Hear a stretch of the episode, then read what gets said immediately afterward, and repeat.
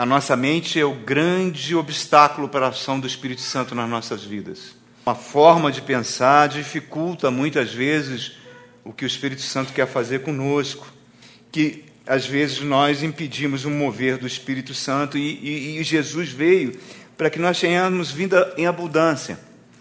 E muitas vezes essa vida em abundância não acontece porque a nossa mente rema contra isso. O texto base que nós temos usado nessas mensagens todas, que está na primeira carta aos Coríntios, capítulo 2, fala sobre a ação do Espírito Santo em nós. Convido você a ler aí a partir do verso 12. Nós, porém, não recebemos o Espírito do mundo, mas o Espírito procedente de Deus, para que entendamos as coisas que Deus nos tem dado gratuitamente. Dela também falamos não com palavras ensinadas pela sabedoria humana, mas com palavras ensinadas pelo Espírito, interpretando verdades espirituais para os que são espirituais.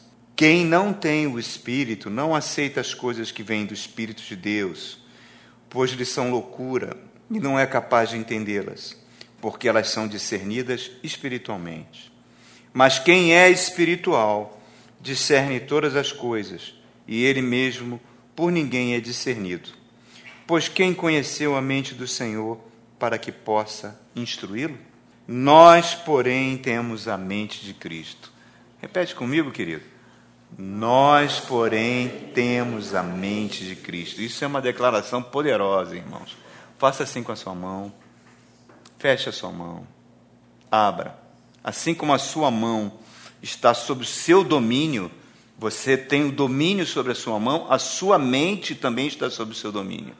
A sua mente não pode ser uma mente descontrolada. A sua mente, ela está debaixo da sua vontade. Não é ela que dita a sua vida, é você que tem que ditar a vida da sua mente. A sua mente tem que trabalhar ao seu favor. É isso que nós estamos pregando nessas mensagens todas. Pai Santo, eu peço agora a unção do teu Santo Espírito agora.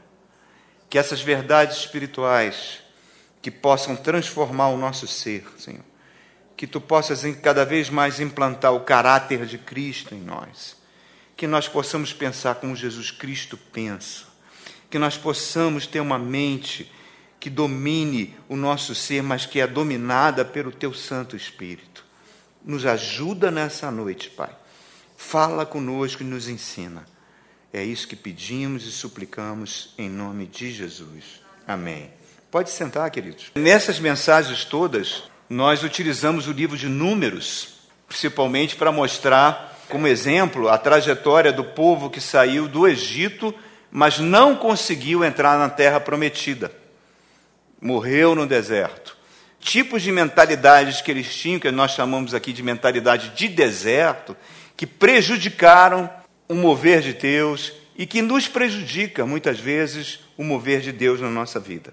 Deus nos considera seres responsáveis, nós somos responsáveis. Deus vai fazer uma obra em nós, mas tem sempre uma contrapartida da nossa parte. Nós podemos rejeitar a obra soberana de Deus no nosso ser. Deus vai respeitar isso. Deus não invade o nosso ser, Deus não, não muda o nosso ser à força. Deus trabalha em parceria com nós. Nós temos ao mesmo tempo que facilitar, medida que Deus vai trabalhando, entrar em sintonia com o Espírito Santo para que essa verdades espirituais, que é a mente de Cristo, se estabeleça em nossa vida. Senão nós vamos marcar passo na vida, irmãos. Vamos marcar passo. E nós falamos em nove tipos de mentalidades, eu não vou citar essas mentalidades, mas nós falamos nove tipos de mentalidade, ou tipo de padrão de pensamentos atitudes mentais que bloqueiam, que bloqueiam o mover de Deus nas nossas vidas. E hoje eu vou falar do décimo tipo de mentalidade do deserto, que eu acho que é o, digamos assim, é o mais crítico e é o mais grave que nós muitas vezes cometemos. É a mentalidade que eu acho que bloqueia de forma muito contundente o mover do Espírito Santo em nossas vidas que é a mentalidade da desobediência. Muitas vezes as pessoas pensam em desobediência em termos de dízimos e oferta, mas não, irmãos, é coisas muito mais profundas do que isso. A razão para que os israelitas não terem entrado na terra prometida é porque eles desobedeceram. Eles desobedeceram os mandamentos de Deus. A desobediência ela vai produzindo em nós uma, um tipo de teimosia. E essa teimosia ela pode agravar e virar um, um tipo de rebeldia. Se você vê a história desse povo, eles eram rebeldes, eles sofriam consequências ruins por causa dessa rebeldia, eles clamavam a Deus, Deus vinha com socorro, Deus vinha com a libertação, eles eram libertos, aquela opressão que estava sobre o povo era anulada na vida deles, eles voltavam a prosperar, e quando eles estavam numa condição de prosperidade total, eles tornavam a desobedecer e tornavam a sofrer essas mazelas. Isso é o padrão do Antigo Testamento. Você vê isso no livro de Juízes, no livro de Samuel, no livro de Reis, um padrão que se repete. A primeira mensagem que nós pregamos sobre a mente de Cristo, falei que o povo de Deus, o povo de Deus em geral, nós temos essa tendência, nós como povo de Deus, de agir como aquelas pessoas que embarcam num avião. banco da frente do avião tem aquela cartelinha ali, né?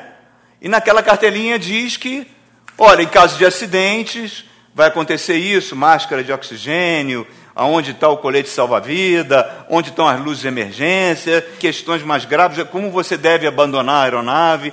E as aeromoças comissárias, elas recomendam que você leia essas instruções e quase ninguém lê. Não lê por quê? Ah, porque eu já conheço o que está escrito ali, eu já sei, coisa chata que nós vamos ler. E, e foi esse tipo de atitude que o povo de Israel tinha com relação à palavra de Deus. Os profetas advertiam como eles deviam proceder, mas eles falaram, mas eu já sei, eu já sei o que, é Deus quer, eu já sei qual é a palavra de Deus, e não obedeciam, não liam, não se interessavam. E sofriam por causa disso. E sofrem por causa disso. Como povo de Deus, nós sofremos muitas vezes porque exatamente nós não seguimos as orientações da palavra. E quando você entra no Novo Testamento, Jesus ratifica isso de uma forma fantástica, irmãos. Na parábola do semeador. A parábola do semeador é uma das parábolas mais lindas. E Jesus fala: o semeador saiu a semear. Quer dizer, na mão do semeador haviam sementes. A semente traz o DNA, o DNA da origem. Uma semente de abacate vai produzir abacateiro, uma semente de limão vai produzir um limoeiro. Por quê? Porque ela traz o DNA dentro de si. A semente humana, o sêmen humano, quando encontra o óvulo feminino, carrega o DNA do pai, encontra com o DNA da mãe no óvulo e vão formar um novo ser que tem o DNA dos dois.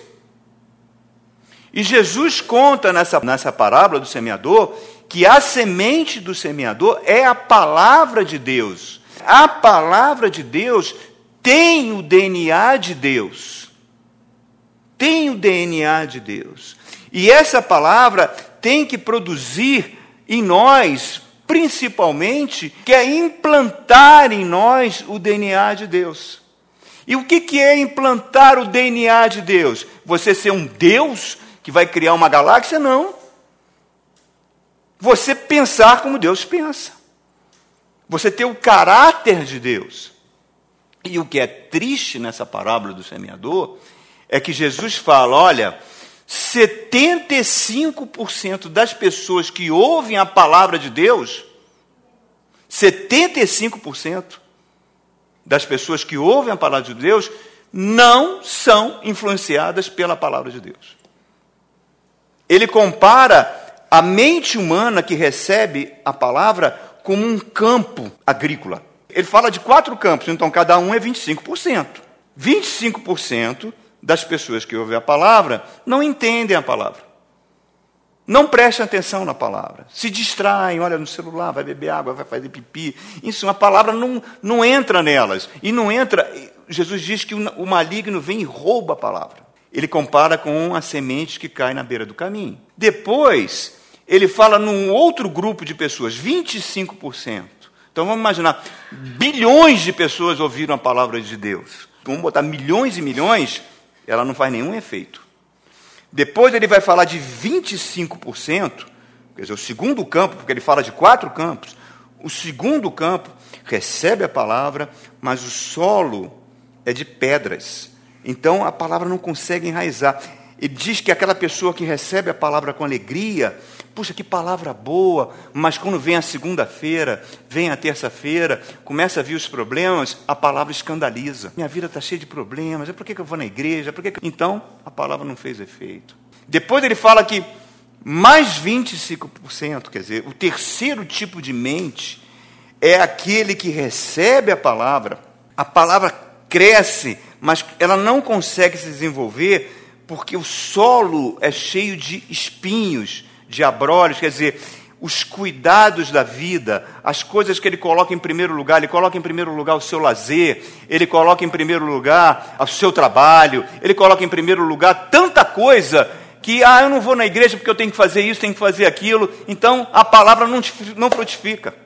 Apenas 25% de toda a humanidade que já ouviu a palavra é que vai receber essa palavra, vai falar: essa palavra é de Deus, eu preciso ouvir essa palavra, eu preciso mudar o meu comportamento, eu preciso que essa palavra forme o caráter de Deus em mim, porque a minha vida não está legal, como eu tenho agido com as pessoas não tem refletido Jesus, eu não estou conseguindo espelhar da minha vida o Jesus que está dentro de mim, o Espírito Santo mora em mim, mas parece que não mora.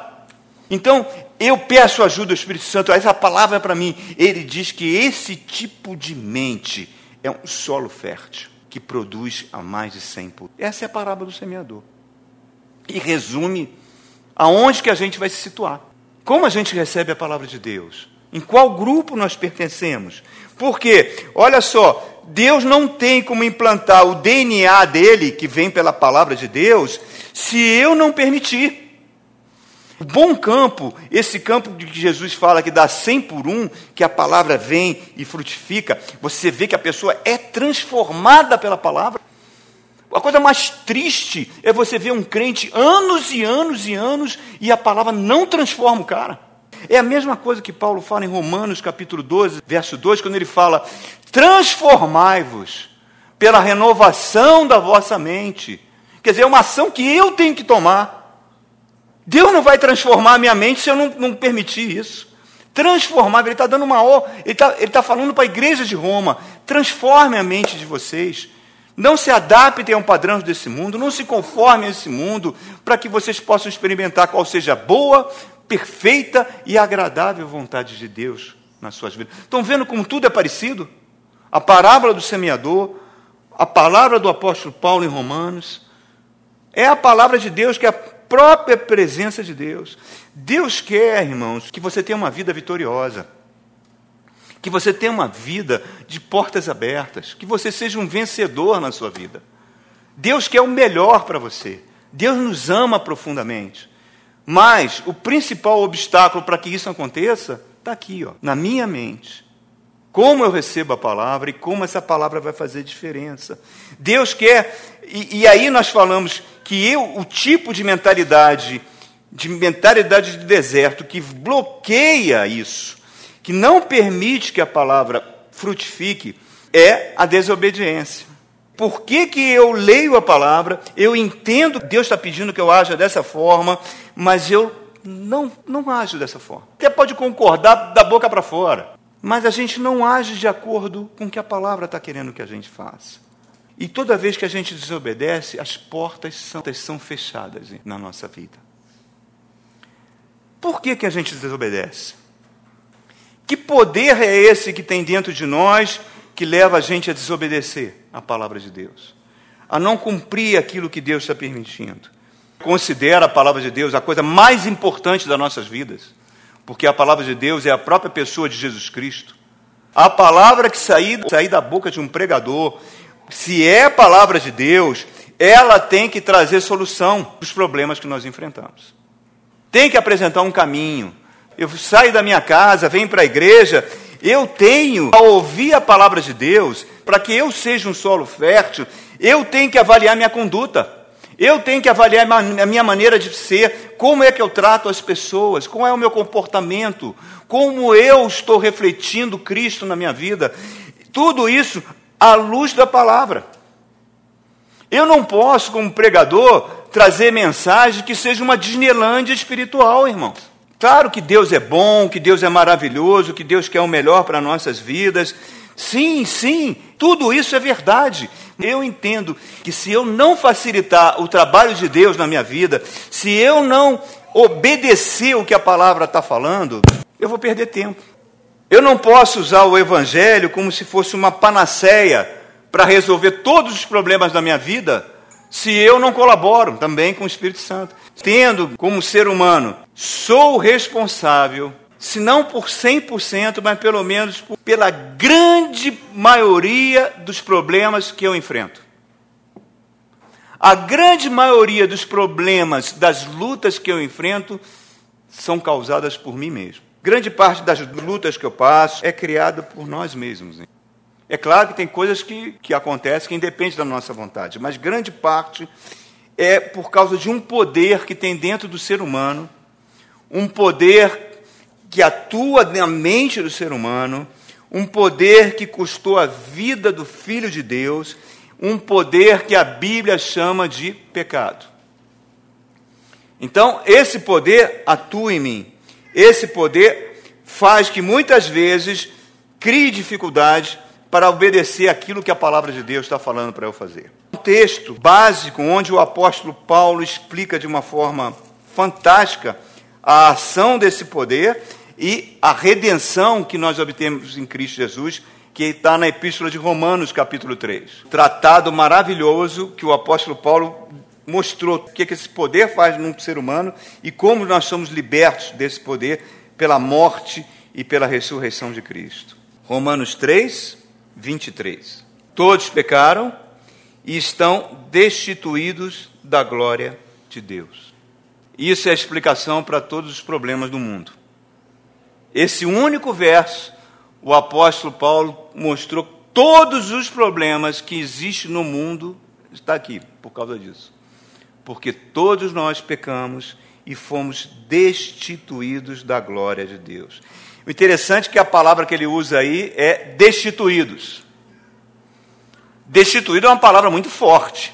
É, no campo da política, o ministro foi destituído do seu cargo, o presidente foi destituído do seu cargo, sofreu um processo de impeachment, o político tal foi caçado, foi destituído daquele cargo, a pessoa foi destituída daquele emprego. Quer dizer, a palavra destituído que o apóstolo Paulo aqui está trazendo está trazendo uma condição de humilhação. É uma palavra que humilha. É a esposa que já está saturada do marido e fala: Eu estou destituindo você como meu marido. É uma palavra extremamente forte. E ele está dizendo: fomos destituídos da glória de Deus. O que, eu entendo como a glória de Deus, irmão? Será que o apóstolo Paulo está falando da glória do Cristo que ele viu quando estava no caminho de Damasco, aquele ser cheio de glória, que brilhava mais do que a luz do sol? Será que ele está falando isso? Que nós tínhamos glória? Tem aquele filme que passou há dois anos atrás, o Noé, que mostrava Adão e Eva antes do pecado, com uma luz assim envolvendo eles, como houvesse uma glória antes de pecarem. Será que ele está falando que é dessa glória que nós fomos destituídos? Eu não sei se é dessa glória, porque não tem como avaliar. Qual era a glória que Adão e Eva tinham antes de pecar? Não sei. A Bíblia diz que nós teremos um corpo de glória, que nós seremos glorificados. É uma ação futura. Mas será que é isso que ele está falando aqui? Será que é dessa glória que não dá para imaginar? Ou a palavra exata para isso é: fomos destituídos do caráter de Deus. Será que essa palavra glória está significando eu perdi o caráter de Deus? O ser humano perdeu o caráter de Deus. O DNA de Deus se manifesta no caráter de Deus. O efeito da palavra de Deus é trazer de volta esse caráter que foi perdido, para que a gente volte a ser o ser humano como Deus planejou que a gente fosse. Jesus falou, pastor, aquele que me ama é aquele que obedece o meu mandamento. E ele diz qual é o mandamento: amai-vos uns aos outros como eu vos amei. Por que, que a gente não consegue amar como Cristo ama? Porque nosso caráter é falho. Porque nós temos falhas de caráter. Porque nós perdemos o caráter de Deus. E a missão da cruz do Calvário do Espírito Santo é implantar de novo esse caráter que foi perdido no Éden, irmãos. Porque quando Adão e Eva perderam a glória de Deus, eles perderam o caráter de Deus, eles deixaram de pensar como Deus pensa, e todo espaço vazio precisa ser ocupado. Então, o caráter que foi implantado no ser humano foi o caráter da serpente. E é esse caráter que crucificou Jesus. Quando a gente vê filmes sobre a morte de Jesus, gente, né, antigamente as pessoas choravam, ficavam indignadas com os judeus, com os romanos, mas se nós estivéssemos ali, nós estaríamos batendo com prego na mão dele na cruz também, estaríamos crucificando ele. Porque é o caráter de Deus que nos faz semelhante a Deus. O imago Dei, essa palavra em latim que significa a imagem de Deus, nós fomos criados à imagem e semelhança de Deus. O que faz um ser humano parecer com Jesus é ele ter o caráter próximo de Jesus. É a palavra de Deus que vai produzir esse caráter, irmão. Repare como tudo está ligado, tudo está ligadinho. Houve uma troca de caráter ali no Éden.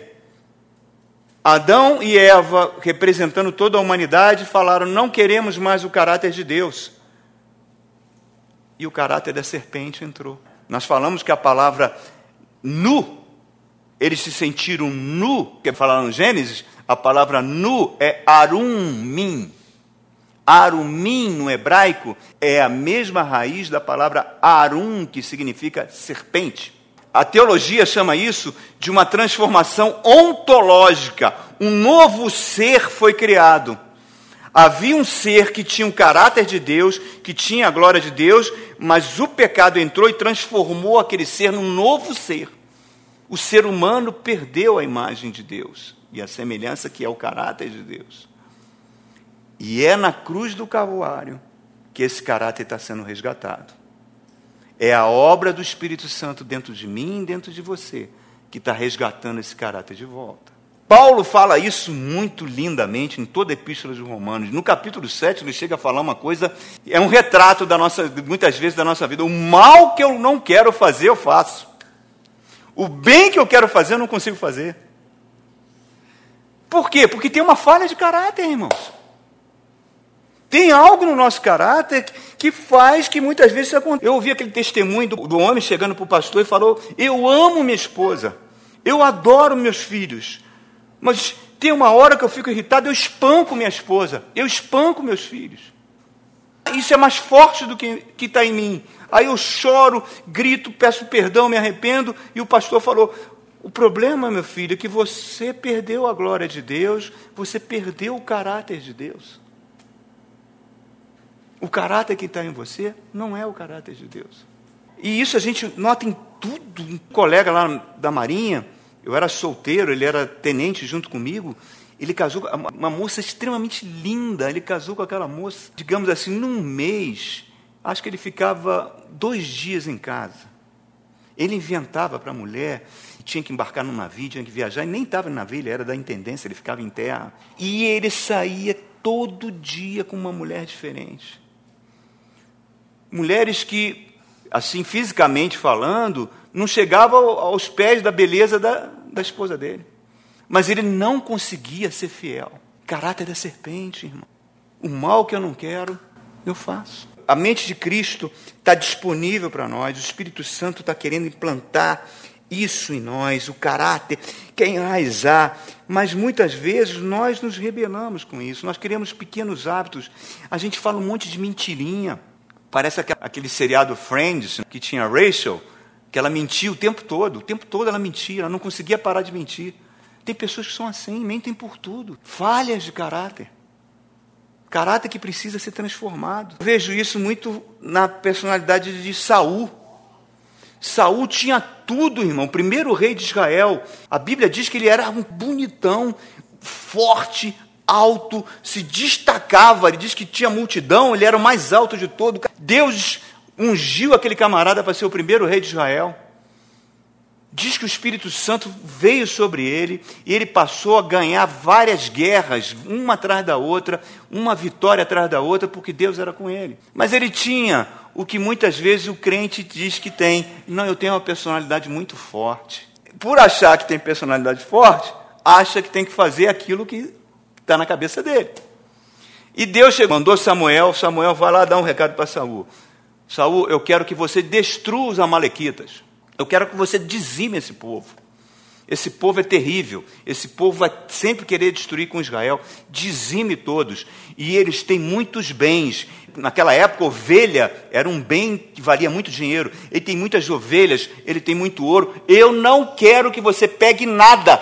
Taca fogo em tudo. Destrói tudo. Eu não quero nada desse povo.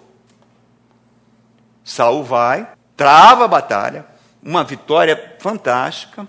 Mas quando ele vê aquele monte de ovelhinha bonitinha e aquele monte de barra de ouro, ele fala: que desperdício. Destruir isso tudo? Não. Ele não faz isso, ele desobedece à ordem de Deus. Samuel vem, quando Samuel chega, ele já ouve, já ouve o, o balido das ovelhas. Ele falou que, ué, eu estou ouvindo um balido aqui de ovelha, por quê?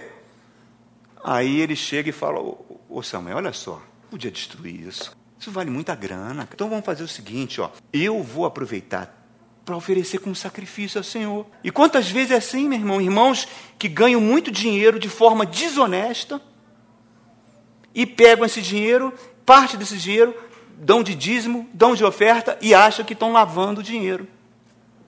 E esquece que o caráter de Deus é eu abomino balança enganosa. Deus abomina isso. E o pior é quando a pessoa prospera, enriquece com essas práticas e acha que Deus está abençoando. Deus não pode se compactuar com coisas desonestas, irmãos. Porque o caráter dele não é assim. E o caráter dele tem que entrar em nós, irmãos. O caráter de Cristo. Senão a gente está indo na contramão. E tu, você conhece aquelas pessoas que estão anos na igreja que entraram na igreja sendo adulto e continuam adulto. Entraram na igreja sendo desonesto, participando de, de licitações desonestas, e continuam. Não converteu, irmão, porque não houve arrependimento. E se não há arrependimento, não tem perdão de pecados. Quem falou isso? Não é, não sou eu, é Jesus. Arrependei-vos e crede no Evangelho. Saúl tinha personalidade forte. Não, não vou fazer isso não. Pô, absurdo matar essas ovelhinhas, essa barra de ouro aqui. Não, não vou fazer isso. E quantas esposas têm personalidade forte? A Bíblia fala, olha, a esposa seja submissa ao marido. O marido é o cabeça da família. O marido é o chefe da família. É uma submissão que não é escravidão. Não é uma submissão que o marido não é para pisar na esposa. O marido tem que amar a esposa como Cristo ama a igreja. Mas ela não pode cantar de galo na casa. Ela não pode ser o cabeça da família, porque tem personalidade forte, irmão. Porque isso vai destruir os filhos, que eles vão perder a referência masculina dentro de casa. Porque as referências estão sendo perdidas, irmão. Porque há uma desobediência à palavra. Quando nós desobedecemos a palavra, e Jesus está falando que a palavra traz o DNA de Deus, o caráter da serpente em nós cresce. O caráter da serpente cresce. E a gente vai ficando parecido com Lúcifer, irmão. vaidoso, rebelde. Daí você fala: Não, pastor, você não sabe o que eu passei. Eu fui abusada na minha infância, eu sofri abusos sexuais, então hoje eu tenho muita dificuldade de obedecer uma autoridade. Sim, irmã, é horrível o que você passou no passado. É algo extremamente doloroso, vergonhoso, humilhante, mas Deus te ama como filha, e Deus, por amar você, por querer o seu bem, Ele não vai permitir que as dores do teu passado bloqueiem o mover do Espírito Santo na sua vida. Então ele vai te disciplinar, porque ele é pai. Estou falando o que a Bíblia fala aqui. Como eu posso ter a mente de Cristo se eu uso as dores do passado para impedir o progresso que Deus quer que eu tenha hoje? Deus quer que você seja uma pessoa maravilhosamente bem-sucedida em todas as áreas, irmão. Ele quer te abençoar, é, é da natureza de Deus. Ele quer te dar uma vida vitoriosa, mas vida vitoriosa exige, exige obediência incondicional. Aquele que me ama, obedece os meus mandamentos. E qual é o meu mandamento? Ame ao próximo como a ti mesmo. Como você vai amar assim? Quer conhecer um cristão maduro? Um cristão que tem a obra da cruz na vida dele? Olha para ele, você vai ver que cada vez a vontade dele está em segundo plano e a vontade de Jesus está crescendo. É João Batista falando: ó, convém que ele cresça e que eu diminua. Personalidade forte, irmãos, não combina com o Evangelho. Porque Jesus fala: eu sou manso eu sou humilde de coração. Saul não queria fazer o que Deus mandava. Tentou compensar fazendo coisas que Deus não pediu para ele. Samuel falou: Olha, Saul, o pecado da desobediência é pior do que feitiçaria. E Deus não está pedindo nenhum sacrifício a você, não, porque Deus ama mais a obediência do que qualquer tipo de sacrifício. O sacrifício já foi feito na cruz, irmão. Não precisamos de outro sacrifício. Pastor, por que, que você, o senhor não faz retiros de fim de semana? Porque, nada contra. Nada contra. Mas eu não creio em santidade de fim de semana. Santidade é no dia a dia, negando o teu ego, amansando o bicho para ele não sair para fora. Isso é santidade. A falha no caráter, às vezes a pessoa sente, a pessoa sente inveja do irmão da igreja porque ele tem um padrão de vida maior ganha mais, está no emprego melhor, sei lá, quer ter um padrão de vida, mas ele não tem condições de manter esse padrão de vida. Então o que, é que ele faz? Se endivida. Você falha no caráter. Desculpe as mulheres, isso acontece com homens também. Antigamente não tanto, mas hoje acontece muito com os homens também. Não, não é machismo, não estou sendo misógino, pessoal, mas é só para enfeites didáticos, tá bom? Não me joguem um sapato com raiva, por favor. Mas imagina aquela situação. Ela foi convidada para ir uma festa. Aí ela abre o armário. Com que vestido que eu vou? Com que sapato? Tem uns 50 vestidos ali. Tem uns 40 pares de sapato. Ah, não, não tenho roupa para ir nesse casamento. Eu preciso comprar uma roupa. Não, mas tem 50 vestidos ali, 40 sapatos. Mas todo mundo já me viu com esse vestido e com esse sapato. Mas qual o problema de todo mundo ter te visto com aquele vestido, com aquele sapato? Preocupação com a imagem, é a preocupação com o Facebook. Vai fazer o que, amiga? Não, eu vou no shopping. Mas você, tá, você não está passando por dificuldade financeira, como é que você vai fazer no shopping? Eu tenho um cartão de crédito. Olha o nome, cartão de crédito. De crédito. O que, que é um crédito? Crédito não é dinheiro. Crédito é um dinheiro que não pertence a você. É um dinheiro virtual. Então você vai usar um dinheiro que não é seu, é do banco. O fato de você ter um cartão de crédito não te dá dinheiro. Aí você vai usar um dinheiro, vai se endividar, vai fazer prestações, vai passar aquele sufoco todo mês. Por quê? Porque tem uma falha de caráter aí, irmão. Falhas de caráter que a gente vai desenvolvendo. De... E isso são facetas, que é facetas de uma vida de desobediência à palavra. Quem sofre com isso? Quem paga o pato com isso? Normalmente são as pessoas que nos cercam. Nossa família, nossos filhos, Ontem era três e meia da manhã, e onde eu moro, eu fui acordado um pai gritando com um filho que estava completamente drogado, bêbado, dirigindo, mas ele deve ser pai separado, porque ele ligava para a mãe. Aí, o teu filho aqui, está bêbado, vou chamar a polícia, não sei o quê. Eu fiquei imaginando. O que levou naquela família, porque eu olho para o Isaac, meu netinho, eu vejo aquelas mãozinhas lindas, aquele pezinho lindo, como ele deve ter visto quando ele nasceu. O que, que levou? Qual foi o processo de vida naquela família? Que falhas de caráter naquela família aconteceram para acontecer um cenário daquele? É isso que Deus quer evitar na sua vida. Que Deus quer fazer quando você vem na igreja, temos é que você valorize a palavra de Deus, que você permita que a palavra de Deus te confronte e você fala, gente, eu preciso mudar para que você seja um campo fértil, Porque senão, aí você vê aqueles crentes que estão 10 anos fazendo análise. Não vai mudar nunca. Porque isso é espiritual. Nós começamos lendo que o Espírito trata de coisas espirituais.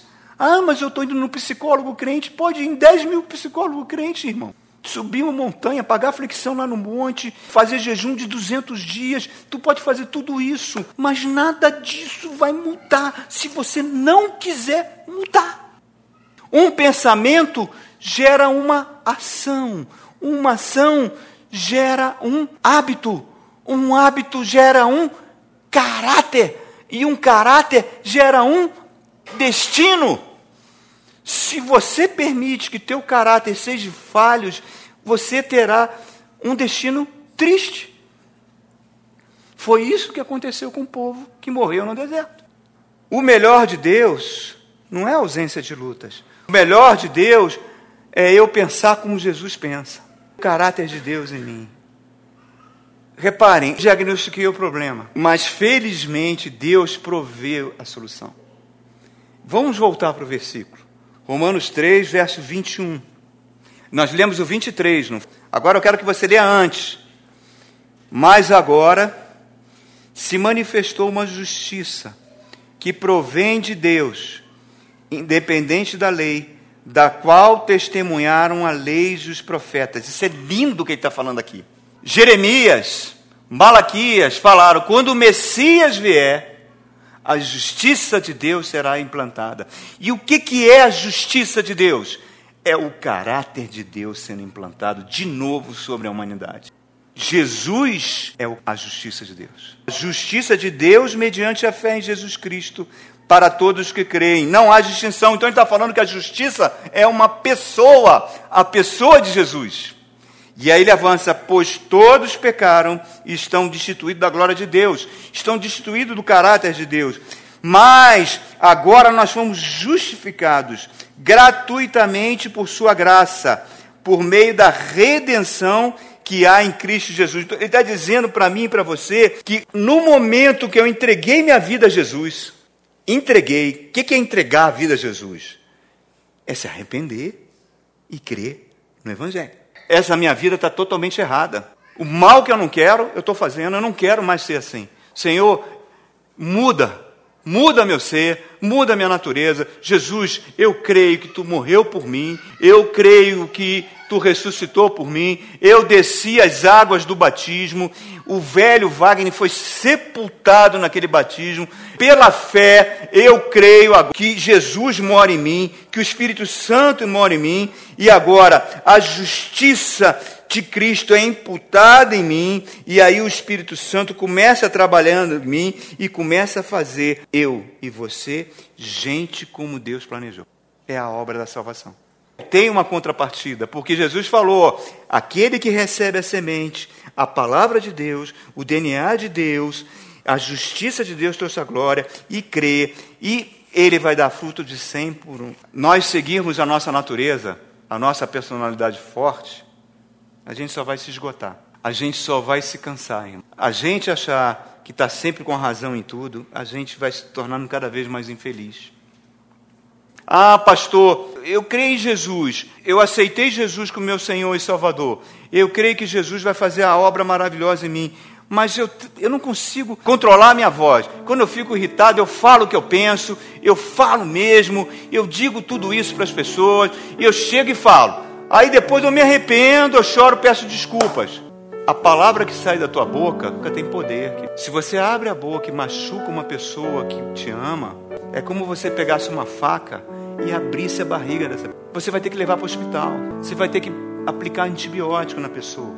Você vai ter que costurar. Vai ficar cicatriz para o resto da vida. Não adianta só pedir desculpa. Não adianta só pedir desculpa. Não adianta. Nós precisamos é ser transformados. Nós precisamos é permitir que a palavra nos transforme. Jesus falou: Olha, Aprendei de mim, aprendei de mim, que sou manso e humilde de coração. Venham até mim, todos vocês que estão cansados e sobrecarregados, por causa do caráter de vocês, vocês estão cansados, vocês estão sobrecarregados. Venham até mim e eu vos aliviarei, porque eu sou a justiça de Deus. Nós fomos destituídos da glória, mas eu sou a glória. Eu trago a justiça de Deus. Por isso que o apóstolo Paulo fala, e o último versículo dessa noite, leia aí 1 de Coríntios, querido, um do verso maravilhoso, um verso que sintetiza a obra do Cristo, o prometido das nações, aquele que veio para nos restaurar, para trazer o Espírito Santo. 1 Coríntios capítulo 1, verso 30 fala assim: "É porém por iniciativa dele, quer dizer, iniciativa de Deus, que vocês estão em Cristo Jesus". Quer dizer, foi você que escolheu Jesus, foi Jesus que te escolheu. Deus pegou você e entregou a Jesus. As ovelhas que meu pai me deu, eu não perco nenhuma. Isso é um grande consolo, um grande conforto. Aí fala: "O qual se tornou sabedoria de Deus para nós, isto é, ele se tornou justiça.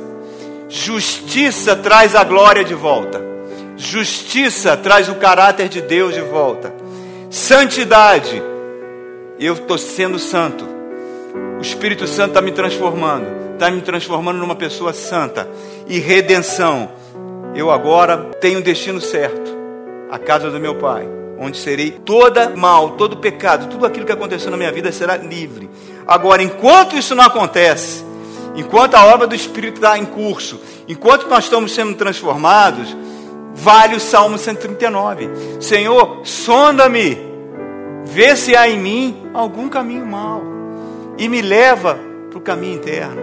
É, uma, é todo dia, irmão. Todo dia você se corrigindo, é uma parceria. Jesus Cristo vai trabalhando em nós e aí a gente vai herdando o caráter de Cristo. Qual é a esposa que não quer um marido com caráter de Cristo?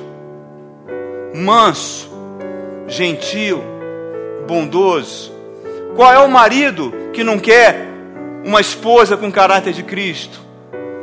Ali com ele, companheira, amiga, sempre pronto. Qual é o patrão que não quer um empregado com caráter de Cristo?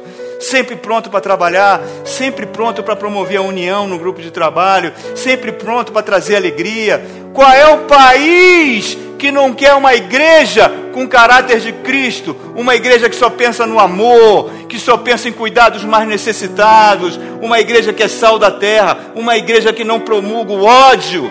É o caráter de Cristo. Queremos a mente de Cristo? Começa por aí. Que a palavra de Deus no teu coração prospere, que seja um terreno fértil, que você permita ser transformado e que você peça ajuda todo dia ao Espírito Santo. Senhor, eu tenho falhas de caráter nisso, naquilo, naquilo, naquilo, nisso, naquilo. Eu quero ser como tu és. Aquele que me ama é aquele que obedece ao meu mandamento. E qual é o meu mandamento? Jesus falou: Um novo mandamento vos dou. E quando ele falou isso? Na hora que Judas saiu. Judas estava com o caráter da serpente. Na hora que Judas saiu, ele vira para os discípulos e fala: Um novo mandamento vos dou. Amai-vos uns aos outros, como eu vos tenho amado. Sereis conhecidos como meus discípulos, se tiverdes amor um pelo outro. Igreja do Brasil, sereis conhecidos como meus discípulos, se amarem uns aos outros, como eu vos tenho amado. Pai querido, em nome de Jesus Cristo, a tua palavra nunca volta vazia, a tua palavra sempre prospera naquilo que tu já designou. A tua, a tua palavra foi pregada nessa noite, Pai. A tua palavra traz o DNA, o teu DNA. A tua palavra traz o teu caráter. É o teu caráter que nos torna filhos de Deus. É o teu caráter que nos devolve aquilo que foi perdido no Éden. É o teu caráter que nos faz parecidos com Jesus. Senhor, que possamos a cada dia ser transformados. Que a cada dia possamos parecer mais com Jesus. Num relacionamento com a nossa esposa, com o nosso marido, num relacionamento com nossos filhos no relacionamento, queridos, com todas as pessoas que nos cercam no trabalho, que a gente possa realmente ser luz do mundo, sal da terra, Pai. Ajuda-nos nessa missão, para que a gente possa falar como o apóstolo Paulo: o mal que eu não quero, eu faço, o bem que eu não quero não faço. Quem me livrará desse corpo de morte? Mas graças a Deus, por Cristo Jesus, que se tornou justiça de Deus na minha vida. Eu tenho muitos defeitos, eu tenho muitas falhas de caráter, mas eu estou sendo transformado a cada dia, cada dia, pelo sangue de Cristo, pela presença do Espírito Santo na minha vida. Senhor, abençoa cada um que veio nessa noite ouvir essa palavra. Que essa palavra produza vida no coração de cada um. E que cada um frutifique a cem por um. Que seja aquele solo bom, aquela mente boa. Que a mente de Cristo possa atuar na vida de cada um. É o que te pedimos e agradecemos no nome sagrado do nosso Senhor Jesus Cristo.